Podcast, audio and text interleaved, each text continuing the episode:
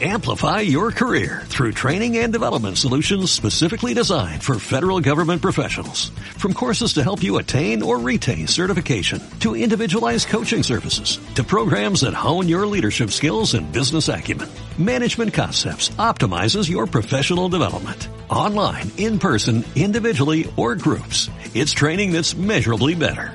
Learn more at managementconcepts.com. That's managementconcepts.com. Om Radio Puebla. Contacto 2222 494602. WhatsApp 2222 066120. Bienvenidas y bienvenidos todos. Hoy es martes 8 de septiembre del 2020 y yo soy Nikun Yadasi. Un saludo muy afectuoso a todas las personas en Puebla, en todo México, en Panamá, en Centroamérica y en todas las partes del mundo donde nos escuchen en este momento. Yo soy Nikun Yadasi y tengo el profundo gozo de acompañarlos en este espacio que Om Radio abre para el encuentro en torno a ese acto humano de renovarnos. Renuévate hoy con Nikun Yadasi es un espacio para que fluyan nuevas perspectivas vitales en torno a ese acto humano de reinventarnos, de acuerdo a los ritmos y a las transformaciones que sufre la realidad que vivimos. Hoy, en este Renuévate de este martes, vamos a hablar de gastrosofía, de aventuras gastrosóficas. Y me presento para ustedes, yo soy Nikun Yadasi, soy una mujer que ama profundamente cocinar. Eh, soy aprendiz de bruja, me gusta decir, porque las brujas fueron las primeras mujeres que nos regalaron conocimientos de botánica, de medicina natural, de fisiología. Entonces digo que soy aprendiz de bruja, cocinera y gocetas. Gocetas aquí en Colombia es alguien que le gusta gozar la vida. Y bueno, sí, yo soy eso, soy gocetas.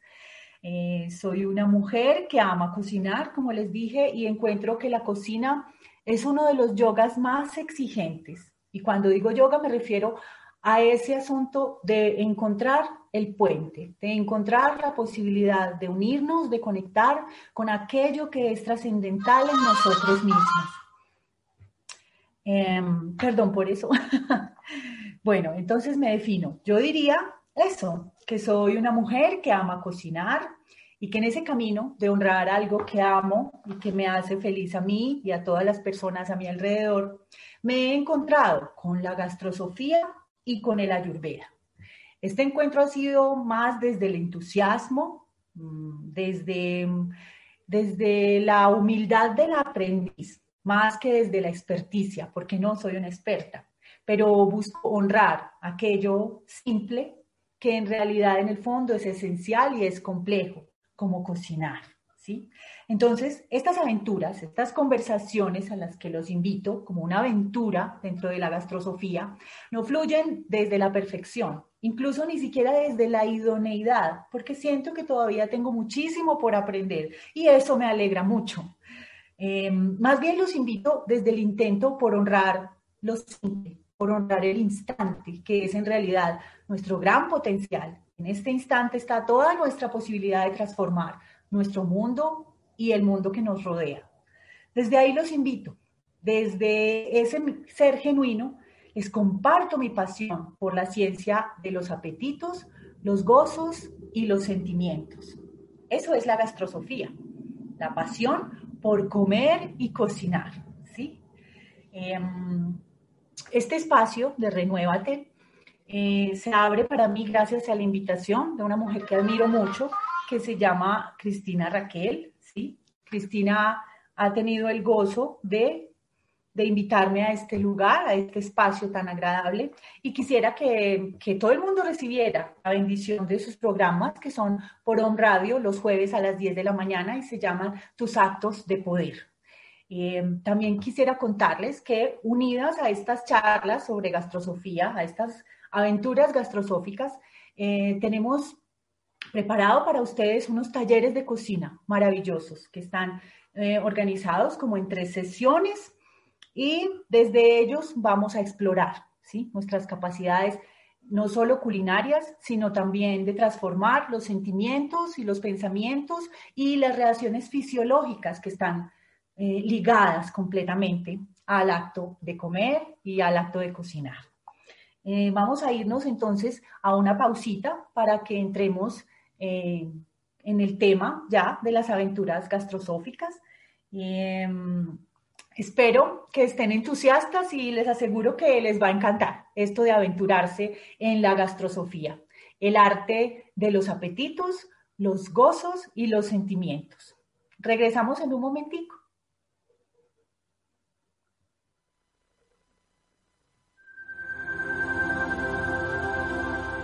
Spotify.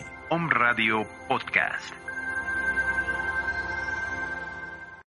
En el escenario 2 de la epidemia, todos debemos cuidarnos, en especial las personas mayores de 60 años. No hay que temer. Aleja el virus con las medidas básicas de higiene y sana distancia. Si no tienes que salir, mejor quédate en casa. Pero si debes hacer compras o trámites, pide que alguien te ayude. Si tienes fiebre, cuerpo cortado o tos seca, ve pronto al médico, aplicando mis consejos para una sana distancia. Y recuerda, quédate en casa. Gobierno de México. Om Radio Puebla. Contacto 2222 494602. WhatsApp 2222 066120. ¿Qué debo hacer si creo estar enfermo por COVID-19? Si tienes tos seca, fiebre y dificultades para respirar, Y eres mayor de 60 años, vives con diabetes, VIH o cáncer, padeces obesidad, hipertensión, males cardíacos o respiratorios. o estás embarazada, acude pronto a buscar atención médica. Si no, quédate en casa. La enfermedad pasará en 14 días. Si tienes dudas, llama al 800-0044-800. Y por favor, quédate en casa. Gobierno de México. 5,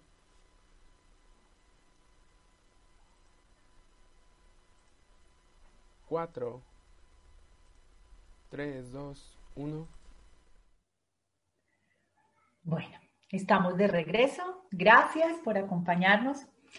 Les decía entonces que mm, vamos a aventurarnos felices en la gastrosofía, pero entonces vamos a tomarnos un segundo, un minuto, para traer nuestra conciencia a este presente, ¿sí?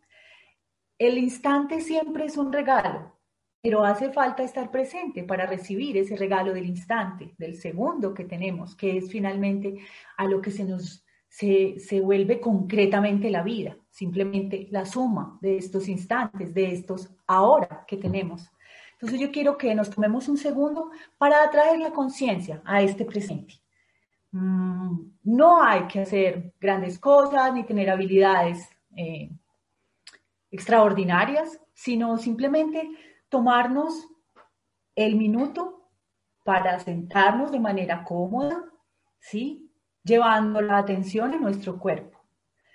Sentémonos de manera que estemos cómodas y cómodos y vamos a respirar. Así de simple. Vamos a respirar. Vamos a sentir cómo el aire entra por la nariz.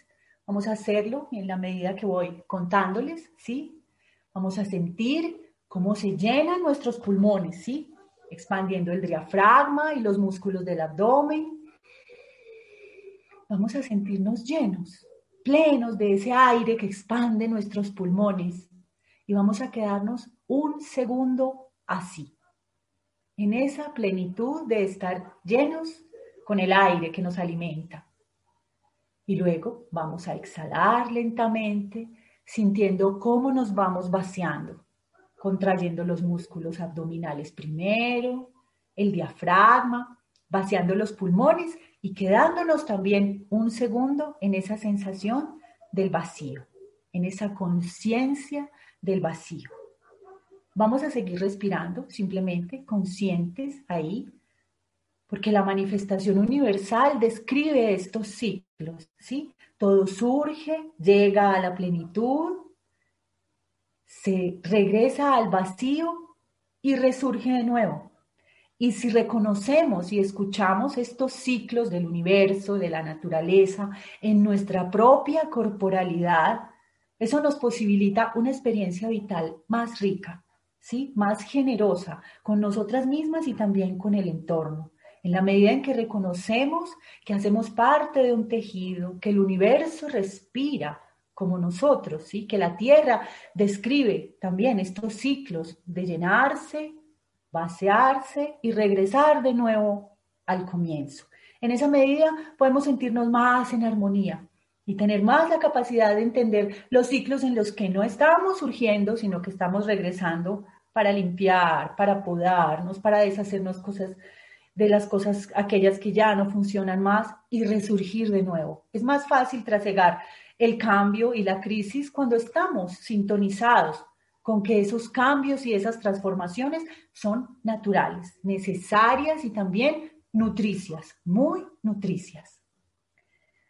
Llegar al presente, además, es la búsqueda de todas las yogis y los yogis históricamente, desde siempre, ¿sí? Habitar el presente es la gran meta de todas las personas que se ocupan de meditar y de, de buscar la autorrealización, ¿no? Del ser espiritual, mental, emocional y físico.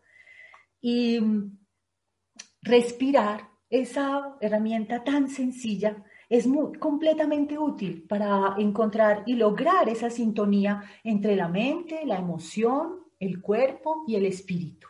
Además, porque la mente entonces está directamente relacionada con el aire, ¿sí? Con nuestros pensamientos y el agua con nuestras emociones, ¿cierto? la tierra con nuestro cuerpo y el fuego con nuestro lado espiritual. Entonces, hacer simplemente esa conciencia de nuestro cuerpo, de llenarse y vaciarse, nos aporta muchísimo. Yo siento que la transformación del espíritu y en general de nuestro entorno y del mundo tiene muchísimo más que ver con nuestra capacidad de estos actos deliberados con toda la voluntad y toda la conciencia es permanecer en este intento, ¿sí? Lo que, nos, ah, lo que nos va a llevar finalmente al cambio y al logro de estos sueños, de estas metas y por supuesto de una construcción de una comunidad muchísimo más amorosa y generosa desde estas pequeñas cosas. Simplemente lograr traer la atención al instante y la respiración es una herramienta maravillosa para lograrlo. Nos conecta, nos alinea con el presente, ¿sí? Ahora entonces que estamos ya resonando con todas nuestras dimensiones, yo les propongo una aventura, una aventura gastrosófica, ¿sí?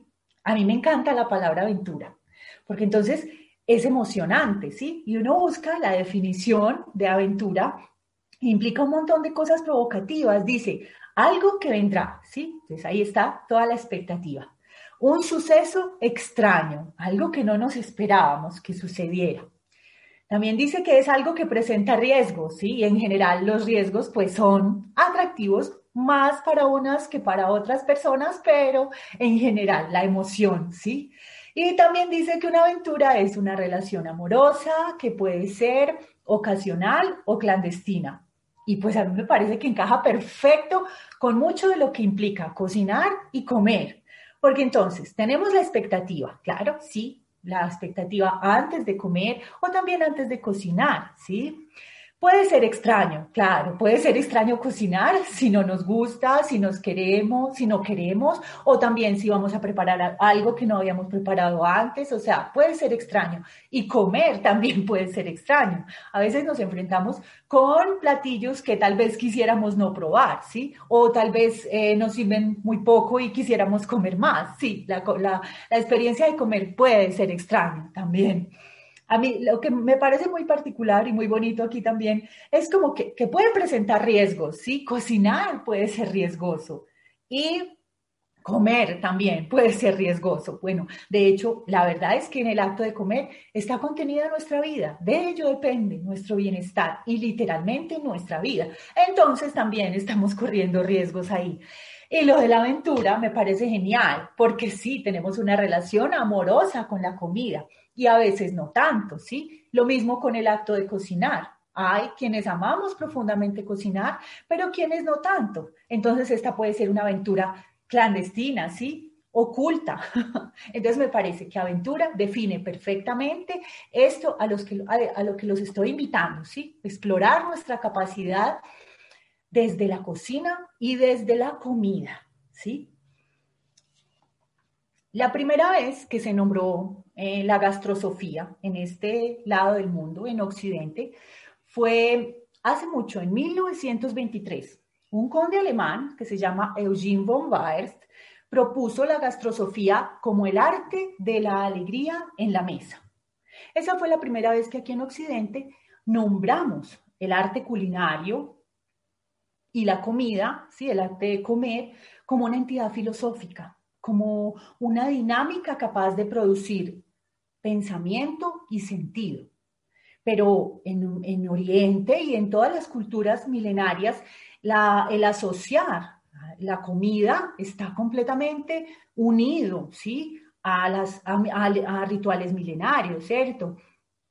A, a, la vida espiritual, social, política y económica de la humanidad completamente lleno de rituales. Está, por ejemplo, el Inti Raimi aquí en los Andes. Eh, normalmente ofrecemos comida a la Pachamama, ¿cierto? Siempre el acto de comer ha sido inherente a lo humano. Los humanos somos gregarios, somos comunitarios y el acto de comer nos atraviesa. Entonces, ahí está presente siempre. El asunto es que entonces ahora la gastrosofía es la posibilidad de leer de manera profunda nuestra humanidad y nuestra historia a través de lo que comemos y bebemos y de todo lo que está asociado a este acto de comer y beber, porque entonces está partiendo desde el pensamiento, desde la base y la pregunta por eh, qué vamos a comer, qué vamos a cocinar, ¿sí? E históricamente también eso está cargado de todas las posibilidades, porque de acuerdo a nuestra geografía, entonces es también nuestra culinaria, ¿sí? Entonces, el acto de crear esa idea y ese pensar de los platos, de las recetas, de las diferentes tradiciones, ¿sí? Bueno, después de pensar, entonces estaría como la búsqueda del alimento, ¿sí? Y entonces, históricamente está, por supuesto, lo que les decía ahora, de acuerdo a los climas, de acuerdo a las tradiciones, entonces hay una manera diferente de proveernos de los insumos para nuestra mesa. Y ahora, en esta época, entonces, para nosotros, esa búsqueda del alimento se representa en nuestra capacidad para elegir aquello que llevamos a la mesa. Entonces, ahí hay un montón de cuestiones importantes, ¿cierto? Las industrias alimenticias, los alimentos procesados que contienen químicos, que es importante tener una conciencia a la hora de elegir un criterio para saber qué estamos llevando a, nuestros, a nuestro cuerpo, el asunto de los transgénicos, de los agrotóxicos. Yo siento que ahora más que nunca es vital este punto en el que nos detenemos a mirar el origen de lo que estamos comiendo, ¿sí? La búsqueda del alimento. Después de esta búsqueda de elegir entonces nuestras, nuestros alimentos, entonces llega la manipulación y preparación que hacemos de ellos que implica, yo siento, un gran respeto, o sea, estar conscientes de que un aguacate es un milagro, ¿sí?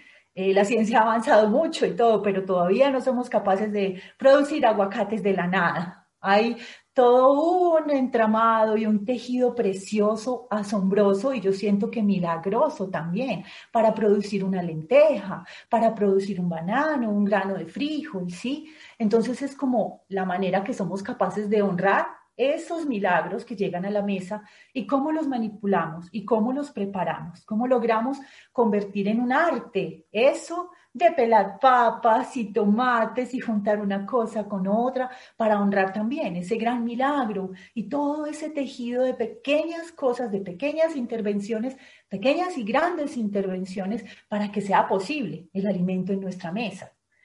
Después entonces de manipular y preparar, viene la parte que más nos gusta a todos, que es la degustación, ¿sí? Entonces, ¿cómo somos conscientes de los sabores, de los nutrientes, de las historias detrás de las preparaciones que tenemos en la mesa? Todo ese, ese ritual, yo siento también, en torno a sentarnos a saborear los alimentos. Y aunado a este acto de saborear, entonces está la mesa, nuestra mesa como un acto comunicativo y también como un acto estético, porque entonces la música, la decoración, la conversación, la compañía, todo esto hace de ese sentarnos en la mesa un acto comunicativo y también una propuesta estética, ¿sí? Hay allí involucrados todas estas posibilidades de lo humano. La definición más simple, sin embargo, de gastrosofía es algo profundamente poético y que les acabo de mencionar y es la ciencia de los apetitos, los gozos y los sentimientos. Entonces aquí a mí me interesa que nos detengamos a recordar esa relación tan íntima que hay entre el alimento y la emoción. El acto de comer definitivamente está vinculado siempre con las personas que amamos, los acontecimientos vitales y las dinámicas sociales. ¿Sí? Muchos de los recuerdos que atesoramos en nuestro corazón están unidos definitivamente por la comida, ¿sí? los nacimientos, los cumpleaños, el cortejo amoroso. Yo siento que ahora no vamos a encontrar una relación amorosa que no haya tenido en su historia una cena con, con luz de velas o una cena al aire libre. Mm, el amor está completamente asociado con la comida, ¿sí? Todas nuestras celebraciones, incluso los funerales. Hay muchísimos ritos funerarios que implican ofrecerle comida a, las, a nuestros seres amados que se van, ¿sí? Y también en México, por ejemplo, que no soy yo una experta, pero admiro profundamente esa celebración que tienen el Día de, Muertos, donde los cementerios son engalanados preciosamente y las familias llevan comida y comparten, y es una manera de traer a sus seres amados que ya no están a la vida, ¿sí? a compartir algo tan, em, tan humano, tan de estar vivos, ¿sí? como comer. Entonces, la comida está completamente eh, unida a nuestro ser como comunidad, a nuestro ser humano social, ¿sí? También en muchos casos no solamente reunirnos a comer, sino reunirnos a cocinar. Yo siento que las mujeres eh, usamos mucho eso, nos encontramos para cocinar juntas y es profundamente enriquecedor cocinar acompañadas. Hay muchas culturas que aman este acto familiar o social de encontrarnos para cocinar y, por supuesto, eh, para todas las culturas el acto maravilloso de sentarnos a comer con las personas que amamos. Em, aparte de esta carga que encontramos, por supuesto, en el acto de comer, que es que como humanidad somos gregarios y es natural que nos congreguemos alrededor de comer, también está el hecho de que cuando comemos no solamente estamos procesando alimentos, sino que también estamos procesando emociones, ¿sí? Comer no es solamente digerir el alimento, sino que también implica pensar y sentir. Además, porque hay actividad cerebral en nuestro estómago, ¿sí? Desde 1999 está demostrado que el cuerpo humano posee células nerviosas y neuronales mucho más allá del cerebro, ¿sí? Mucho más allá de la cabeza exactamente en el corazón y en el estómago, ¿sí? A mí me parece muy lógico porque en realidad son las tres actividades vitales humanas, pensar, sentir y comer o transformar o digerir, ¿sí? Son como nuestras grandes capacidades y estos son esos tres procesos que están unidos en un cerebro, en nuestro, em, en nuestro sistema em, humano, digamos, que ha sido nombrado por el doctor Michael Gerson, que fue quien descubrió en 1999 este sistema, esta red neuronal, y le ha llamado el cerebro entérico, ¿sí? Esto quiere decir que la actividad nerviosa de nuestro organismo se canaliza a través de estos tres cerebros, ¿sí? El cerebro que está en nuestro encéfalo, el cerebro que está en nuestro corazón y el tercer cerebro que está en nuestro estómago, ¿sí? Es asombroso cómo se articula esta realidad fisiológica de nuestro cuerpo con la propuesta gastrosófica de navegar en los apetitos, los gozos y los sentimientos, estando, por supuesto, entonces los apetitos relacionados con nuestro estómago, los gozos con nuestro cerebro, con nuestra mente y los sentimientos asociados a nuestro corazón.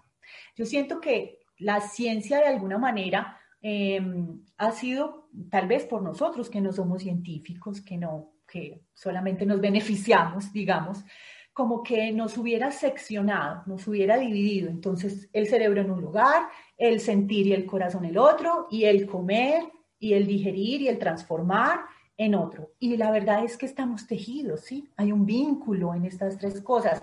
No somos un, montón de islas eh, cercanas, sino que somos más bien un tejido, ¿sí? Una red vital que se intercomunica, ¿sí?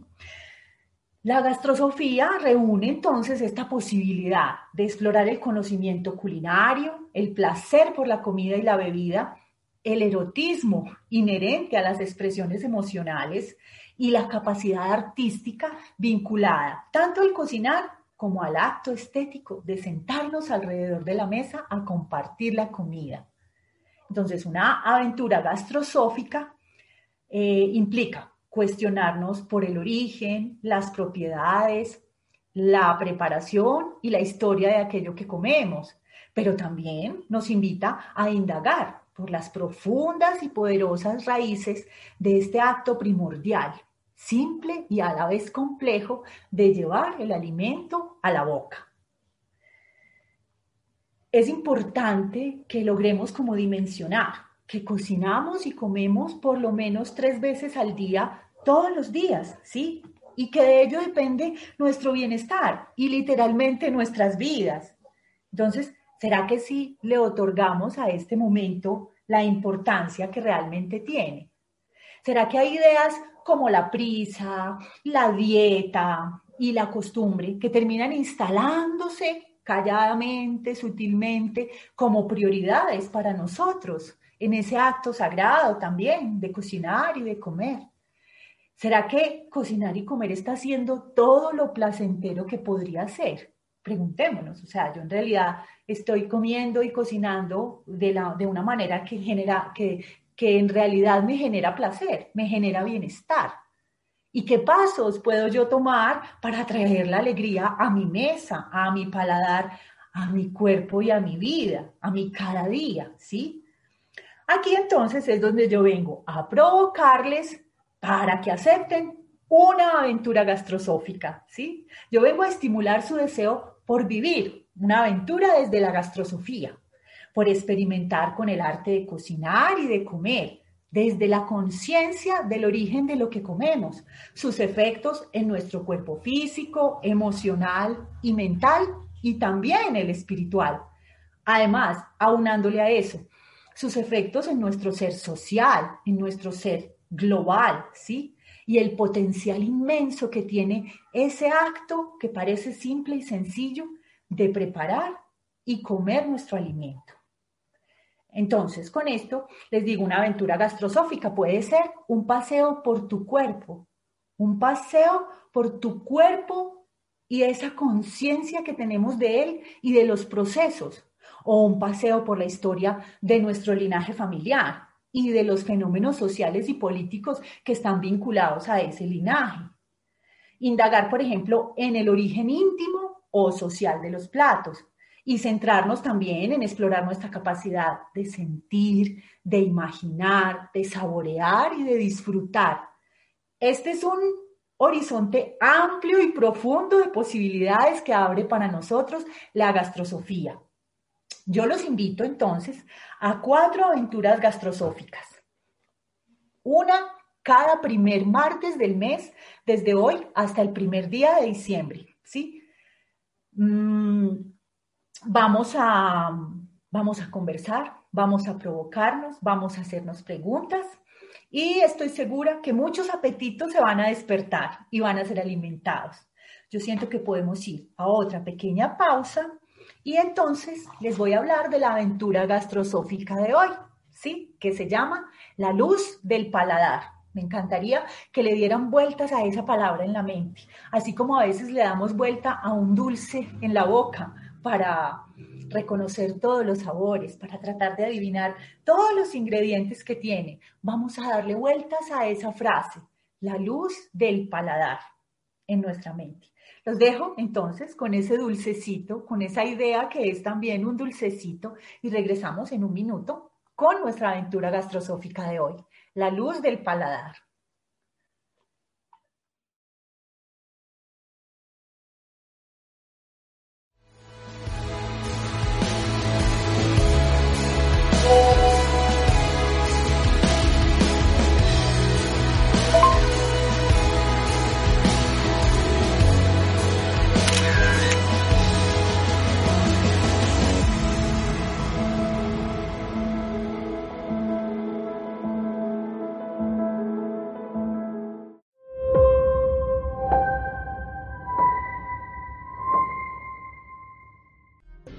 Protégete del coronavirus siguiendo tres simples pasos.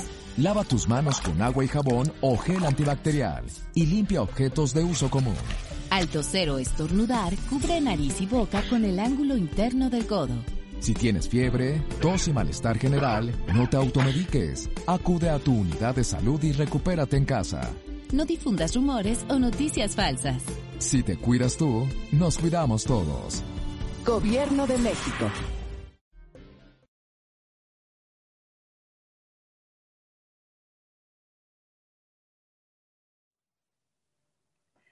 Bienvenidas y bienvenidos de regreso. Estamos en Renuévate con Nikun Yadasi y las aventuras gastrosóficas. Hoy entonces vamos a aventurarnos a descubrir qué será la luz del paladar. ¿Sí? ¿Qué será la luz del paladar? Somos conscientes de que recibimos un montón de información con los sabores con los aromas que tienen nuestras delicias culinarias preferidas. El paladar es nuestra capacidad de percibir y valorar el sabor de los, de los alimentos a través del sentido del gusto. El paladar nos dona la sensibilidad necesaria para sentir atracción o rechazo por aquello que saboreamos y una posibilidad maravillosa y es crear un archivo ilimitado de sensaciones gustativas que se conectan con ideas, con pensamientos, con deseos y con vivencias, ¿sí? Porque entonces, ¿quién no ha llegado a algún lugar y ha probado un plato y le ha traído el recuerdo de, de la sopa que hacía mamá? o del chocolate que nos daba esa tía que era dulce y que nos cuidaba en las tardes de invierno, ¿sí? El, comer definitivamente está asociado a nuestra historia de vida. Entonces, ¿qué será la luz del paladar? Es muy interesante si, si nos preguntamos y nos ponemos a indagar en estas otras formas en las que la lengua nos habla, que ya no son articulaciones, vocablos articulados, sino otro tipo de información, ¿sí? Las otras palabras de la lengua, porque tenemos más de 10.000 papilas gustativas en la lengua. Y cada papila, cada una de esas 10.000 papilas, nos entrega un registro de una reacción química en nuestra boca, porque los sabores son eso, reacciones químicas, ¿sí? Y esa reacción está conectada con un sentir, un pensar o un desear, ¿sí? El sistema nervioso entérico del que les hablaba ahora está compuesto por una red de 100 millones de neuronas Vamos a imaginarnos esto, ¿sí? Es un tejido que baja desde nuestro cerebro, desde nuestro encéfalo y pasa por el esófago, conecta con el corazón, por los intestinos y el estómago, ¿sí? Cada vez que nosotros saboreamos algo, nuestro organismo activa una red de información que conecta, que conecta el paladar con nuestro cerebro, corazón y estómago. Contamos con una red neuronal además que es capaz de recordar y de aprender. O sea, el sistema nervioso entérico es una subdivisión del sistema nervioso central que se encarga de controlar la digestión directamente, ¿sí? Una red neuronal, además con una capacidad autónoma de esta otra parte del cerebro que tenemos en el encéfalo, ¿sí? En la cabeza. Nosotros no necesitamos pensar la digestión para que la digestión suceda este sistema es autónomo, ¿cierto? Hay una red de neuronas que se encargan de hacer la digestión sin que tengamos que pensar en ella. este sistema, este cerebro aprende, recuerda, memoriza, archiva, ¿sí? Información. como nuestro cerebro eh, central, ¿sí? Nuestro cerebro en la cabeza. Pues suena gracioso, pero es importante que entendamos que tenemos tres cerebros, ¿cierto? Uno en la cabeza y, los otros dos, el corazón y el estómago. Cuando saboreamos, entonces, eh, estamos activando esas redes complejas y maravillosas que nos tejen el cuerpo, el pensar y el sentir. Y el cuerpo lo explica tan claramente, siempre lo he sabido, que el cuerpo es tan sabio, si lo escucháramos más, seguro viviríamos muchísimo mejor, ¿sí? Porque el cuerpo nos explica entonces eso, claramente que hay una red de tejidos, que no está separado lo que sentimos de lo que comemos, ¿sí? Que si hay, tenemos eh, problemas digestivos, es probablemente, es probable que tengamos dificultades, asuntos por resolver en el corazón o en el pensar. Somos nosotros los que yo siento a veces como que permanecemos en esa idea de diseccionar, de dividir, pero el cuerpo en cambio funciona como un todo, ¿sí? Y lo que pasa en un lugar se ve reflejado en el otro. En la medida en que logramos hacer esa, esa integración de todo lo que realmente somos, funcionaríamos mejor, definitivamente.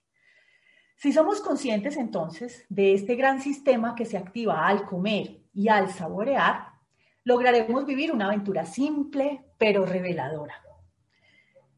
Yo le llamo a esto que les voy a proponer experilentos gustativos. Sí, experilentos, con L. Me encanta jugar con las palabras, además, ¿cierto? Porque, ¿Por qué experilento? Porque quienes amamos cocinar sabemos que la lentitud y la paciencia son clave a la hora de preparar comida de preparar delicias, ¿cierto? ¿Qué sería de un dulce de frutas sin la cocción adecuada? De una salsa sin la cocción adecuada. Las que amamos cocinar sabemos que a fuego lento es una de las claves impajaritables, como decimos aquí en Colombia. O sea, que no pueden faltar, indispensables a la hora de la buena cocina a fuego lento. Por eso entonces estos son experimentos gustativos a los que yo los invito, ¿sí? Estos experimentos buscan retomar ritmos pausados y tranquilos que nos permitan invocar y traer nuestra conciencia al momento presente. Una vez más, ¿sí? Nuestro experimento de hoy entonces es el silencio. Sí, es el silencio, ¿sí? Yo los reto a que logren sentarse y tener una de sus comidas principales, ya sea el desayuno, el almuerzo o la cena, con la mayor conciencia posible y en silencio. Parece simple, ¿cierto? O, a otros les parecerá muy complejo, ¿sí? No se trata de que lo hagamos siempre, no se trata de algo como para establecer como una norma rígida, sino algo que logramos, que logremos ser capaces de hacer si lo elegimos, ¿sí? Lograr elegir un momento, sí, un lugar para tener esa experiencia de comer en silencio, ¿sí? Yo los reto entonces a que se sienten a disfrutar del alimento con todos los sentidos bien puestos en aquello que estamos haciendo, ¿sí? El arte de todo hacer. Yo eh, leí a alguien una vez que proponía eso, ¿sí? Que cada cosa podía ser un arte en la medida en que nuestra conciencia estaba ahí, en eso que estábamos realizando, ¿sí? Entonces, no se trata de abandonar las maravillosas conversaciones que tenemos alrededor de la comida, sino de ser capaces de lograr una cena, un almuerzo o un desayuno en silencio, si así lo elegimos, ¿sí? Para este experimento vamos a necesitar un ambiente tranquilo y es muy probable que tengas que eh, compartir con tu familia, con las personas que te rodean, para que pueda ser posible este momento de silencio, ¿sí? Eh, tratar de tener un ambiente, como les digo, eh, tranquilo y propicio. Y nada más, sí, básicamente, no hace falta nada más, ningún otro requisito complejo. Podemos hacerlo en el trabajo o incluso en un lugar público, aunque siempre sea más cómodo en casa, pero la verdad solo es, depende de nuestra disposición, ¿cierto? Simplemente vamos a hacer esto, vamos a organizarnos en un espacio tranquilo, vamos a avisarles a las personas que nos rodean que queremos tener este momento en silencio Y vamos a respirar. Una vez más, solamente eso, ¿sí? Respirar. Hagamos una respiración completa antes de empezar a comer y tratemos de concentrar el pensamiento en el aroma, los colores, las texturas y los detalles de lo que tenemos en el plato. Regalémonos el placer de observar el plato como una propuesta estética, ¿sí? El placer de mirarlo como si fuera una pintura. La gastronomía dedica muchos de sus esfuerzos a este fin, ¿sí? La belleza del plato servido, el arte de emplatar, ¿sí? Mientras tomamos los cubiertos, entonces, vamos a pensar en qué vocaciones nos trae esta comida. Habrá una historia detrás de este plato de sopa caliente, ¿sí? Está la vida de una mamá, de una abuela, de una tía, la receta secreta de una mujer de la familia en este platito de sopa, ¿sí? Tratemos de que estas ideas fluyan mientras nos preparamos para el primer bocado, ¿sí? No nos detengamos mucho, simplemente dejemos fluir esas evocaciones a las que los invito. Ahora, con el primer bocado, permitamos no solo que la boca se llene con el sabor, sino que tratemos de conectar con los sentipensares que traen esos sabores, ¿sí? Podemos cerrar los ojos y sentir mientras disfrutamos ese bocado. Tomémonos todo el tiempo necesario para saborear, masticar con lentitud, disfrutando cada sabor. Podemos intentar vaciar la mente de palabras en este momento y simplemente sentir, disfrutar, recibir. Puede que no logremos estar vacíos de pensamientos mucho rato, porque es complejo, ¿sí? Pero intentarlo y concentrarnos en saborear es de verdad una experiencia infinitamente gratificante, ¿sí? Vamos a, intentar, yo les propongo algo así como una meditación del sabor, ¿sí? Un lograr alinear nuestra experiencia corporal con una mente en calma, lograr estar presentes para recibir el regalo inmenso que es el alimento y el acto de comer, lograr tener la mente dispuesta para el placer del sabor. ¿Sí? Ahora, mientras comemos un segundo y tercer bocado, vamos a tratar de enfocarnos en todo lo que encierra la comida. La siembra y la cosecha. Esas manos que siembran, que abonan, que riegan, que cosechan la comida la tierra, el sol, el agua, la luna, todo ese gran hábitat, todo ese sistema inmenso que, que hace falta para que tengamos un tomate, una lechuga, ¿sí? Vamos a tratar de conectar con todo lo que implica que podamos tener comida en la mesa.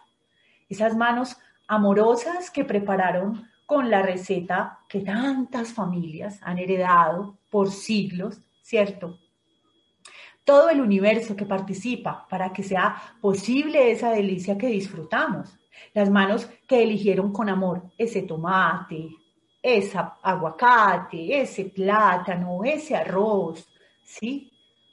Y que luego procesaron, como les decía, con tantas historias ahí, con tanto conocimiento de siglos que heredamos, de las, en general de los linajes de las mujeres la historia detrás de un plato de frijoles con arroz, ¿sí? De un pan, de un postre.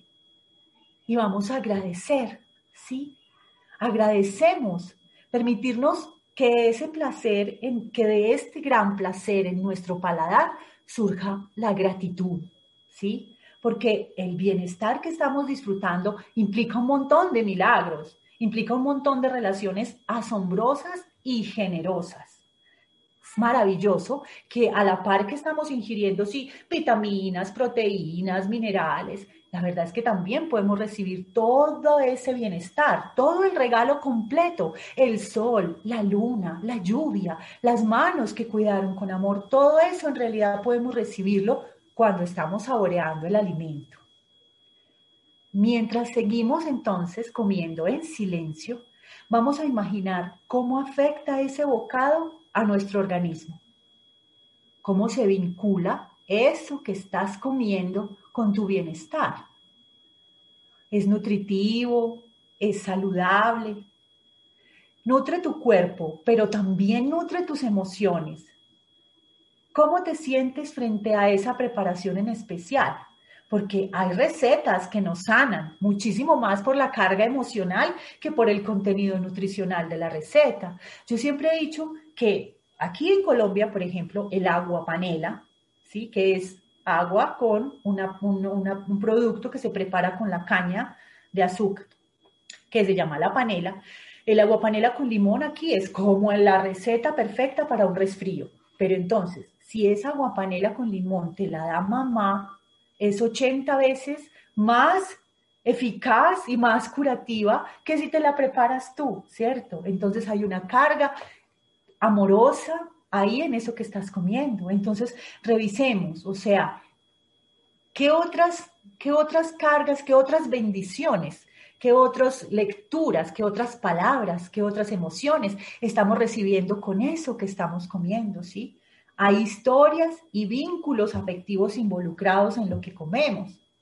Imaginemos entonces también nuestro cuerpo recibiendo esas vitaminas, esos minerales, proteínas, y todo lo que es posible en nuestra vida gracias a esos alimentos, ¿sí? Continuamos con ese sentimiento de gratitud frente a todos los procesos y frente a todos esos placeres. Quedémonos con esa gratitud. Permite que tu cuerpo, mente, emociones y espíritu reciban todos los beneficios de esa preparación, todas las bendiciones implica el acto de poder tener ese plato y disfrutarlo, ¿sí? Terminemos de ingerir entonces los alimentos manteniendo la certeza de que, de que recibimos todas esas bendiciones y alimentando además el agradecimiento desde el fondo del corazón y desde el fondo del estómago también y del cerebro por esa oportunidad privilegiada, ¿sí? Porque también es bueno reconocer que comer, alimentarnos, tener la posibilidad de sentarnos en silencio y tranquilos a comer, es un privilegio, ¿sí? Es un derecho que todos los seres humanos deberían tener sobre la tierra, pero desafortunadamente todavía es un privilegio. Entonces agradecer también por eso.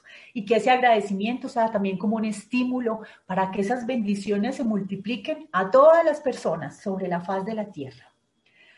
Ahora entonces al finalizar tu comida, vamos ahora a, asumir que terminamos de comer en silencio. Yo los invito a que en casa lo intenten, ¿sí? Que se provoquen y se reten a ser capaces de tener una comida de las tres principales del día en completo silencio. Yo les aseguro que es revelador, nutricio, estimulante de muchos otros placeres. No se van a arrepentir, lo van a encontrar muy, muy, muy nutricio. Más allá son de los, de los, de los nutrientes, los minerales y las vitaminas, mucho, mucho más allá, mucho más profundo en el corazón y en el pensar.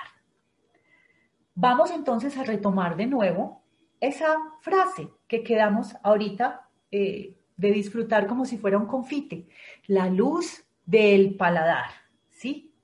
¿Qué otras palabras escuchaste aparte de tu lengua, que no fueran vocablos articulados, ¿cierto? O sea, ¿qué otra cosa te dijo tu lengua cuando hiciste el ejercicio de comer en silencio, de preguntarte quién cocinó, de agradecer al que a quien sembró, de, dar, de reconocer el valor inmenso del agua, de la tierra, del sol, de todos los que intervinieron en esta maravilla del, del plato que te acabas de comer, ¿sí? ¿Qué iluminó en tu experiencia de comer hoy el acto de escuchar tu paladar y de estar presente a conciencia? ¿Qué luz te trajo ese silencio? Puedes plantearte, por ejemplo, ahora la certeza de que cocinar es comunicar, de que comer es un acto que involucra nuestra fisiología, pero también nuestras emociones y pensamientos ¿Qué iluminó para ti tu paladar en esta ocasión? Que quede esa pregunta después de disfrutar de esa cena en silencio, ¿sí? Ese sería nuestro experimento gustativo de hoy, ¿sí? Vamos a intentar comer con la conciencia presente, con todos los sentidos concentrados y en silencio. Esa es mi invitación para ustedes hoy. Esta aventura gastrosófica les invita a traer la conciencia a cada bocado y a lograr la actitud adecuada que esté a la altura de esas múltiples dinámicas asombrosas que permiten que disfrutemos de este plato en nuestra mesa. Mm, espero de verdad que intenten el silencio en su mesa pronto, eh, en casa, que lo disfruten y que logren eh, reconocer los ingredientes que están involucrados en ese dulce que les propuse, que era la frase la luz del paladar. ¿sí? También los invito entonces a una experiencia profunda desde la gastrosofía y bajo la mirada de la Ayurveda, que son mis talleres de cocina, ¿sí? Como no hay una transformación más grande que la que sucede en nuestro interior, porque digerimos y transformamos pensares, pero también sentires y alimentos. Entonces yo los invito a que logremos ese regreso de la mirada hacia nosotras mismas como un ejercicio libertario. Entonces, en este taller, que yo intento que sea íntimo y personal, vamos a cocinar juntas por tres sesiones, ¿sí? Más o menos de dos horas cada sesión. Y puedes elegir estar en tu cocina y cocinar conmigo la delicia o participar desde el aprender, desde el escuchar, desde el sugerir, ¿sí? Desde la palabra. Vamos a hacer una cocina fácil, saludable y amorosa, ¿sí? Vamos a hacer poquitas eh, en, este, en estos talleres porque yo siento que cocinar es un acto íntimo y vamos a invocar la fuerza vital, ¿sí? En nuestra cocina, en nuestro pensar, en nuestro sentir y por supuesto en nuestro paladar, ¿sí? Eh, yo siento y creo que como muchas otras personas que cocinar es profundamente erótico, porque el eros es vida y de eso se tratan estos talleres, de invocar la fuerza vital para traerla a nuestra cotidianidad y para usar ese tremendo poder que es preparar nuestros alimentos y comer con la conciencia presente. Entonces, estos talleres serían el primero, empezaríamos el 19, el sábado 19 de septiembre, y la primera experiencia gastrosófica sería el poder de lo simple, Vamos a preparar algo maravilloso, un plato exquisito que se llama tabulé de lentejas germinadas. Por supuesto, vamos a hacer otras preparaciones anexas, pero entonces el poder de lo simple está ahí, en este tabulé maravilloso. La segunda experiencia gastrosófica sería el sábado 26 de septiembre a las 10 de la mañana y estaríamos avivando el fuego ¿sí? El fuego de la digestión, el fuego de la pasión, el fuego del pensamiento creativo. Vamos a hacerlo a través de un maravilloso risotto de quinoa, ¿sí? Un risotto exquisito que también iría acompañado de otras preparaciones exquisitas para este eh, intento de avivar el fuego. La tercera sería el 3 de octubre a las 10 también y sería gozar es un poder, ¿sí? Vamos a hacer una crema fusión de remolacha y calabaza, porque vamos a celebrar definitivamente. Vamos a cerrar con una gran celebración. Los espero, mm, tienen mis datos ahí. Agradezco profundamente que me hayan acompañado hoy en estas aventuras gastrosóficas. Espero que las hayan disfrutado.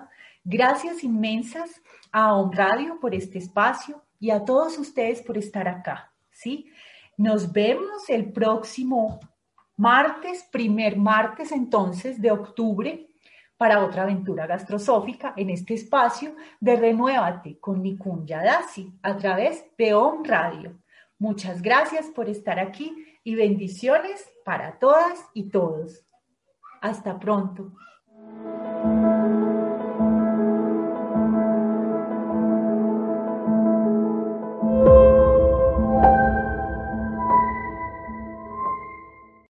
Amplify your career through training and development solutions specifically designed for federal government professionals. From courses to help you attain or retain certification, to individualized coaching services, to programs that hone your leadership skills and business acumen, Management Concepts optimizes your professional development. Online, in person, individually, or groups, it's training that's measurably better.